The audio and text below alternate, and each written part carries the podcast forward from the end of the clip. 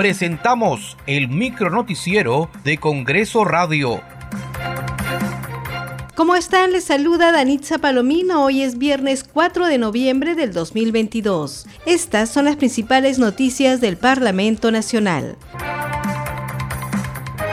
El presidente del Congreso, José William Zapata, opinó que el mandatario Pedro Castillo debería estar en el país cuando llegue la comisión de alto nivel de la Organización de Estados Americanos OEA, más incluso cuando fue su gobierno quien pidió la activación de la Carta Democrática Interamericana.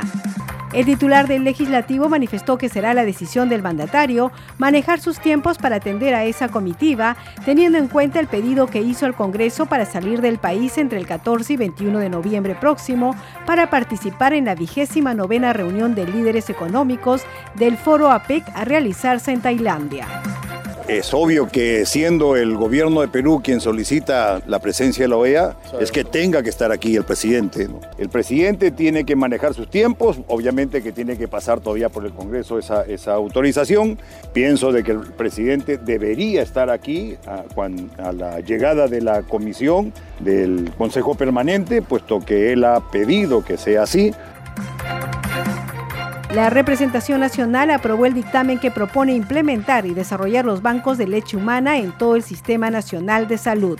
Escuchemos a la congresista María Jauregui, autora del proyecto de ley que sé que vamos a poder salvar la vida de muchos bebés. Los bebitos cuando nacen prematuramente no pueden sobrevivir si no tienen la leche materna. Es casi imposible que puedan sobrevivir. Así que con estos bancos de leche materna activados en todos los hospitales, imagínate, vamos a darle la oportunidad de que ellos puedan recibir lo que necesitan recibir, porque la leche materna es como la sangre blanca.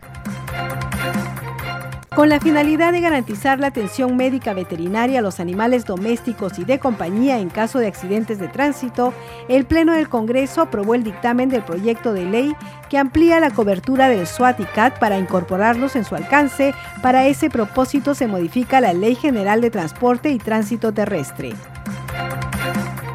Con el objetivo de impulsar la formalización de los emprendedores, el Pleno del Congreso aprobó por mayoría reducir en 25% el costo de la tasa de registro de marca para las micro y pequeñas empresas. Muchas gracias por acompañarnos en esta edición. Nos reencontramos el lunes. Buen fin de semana.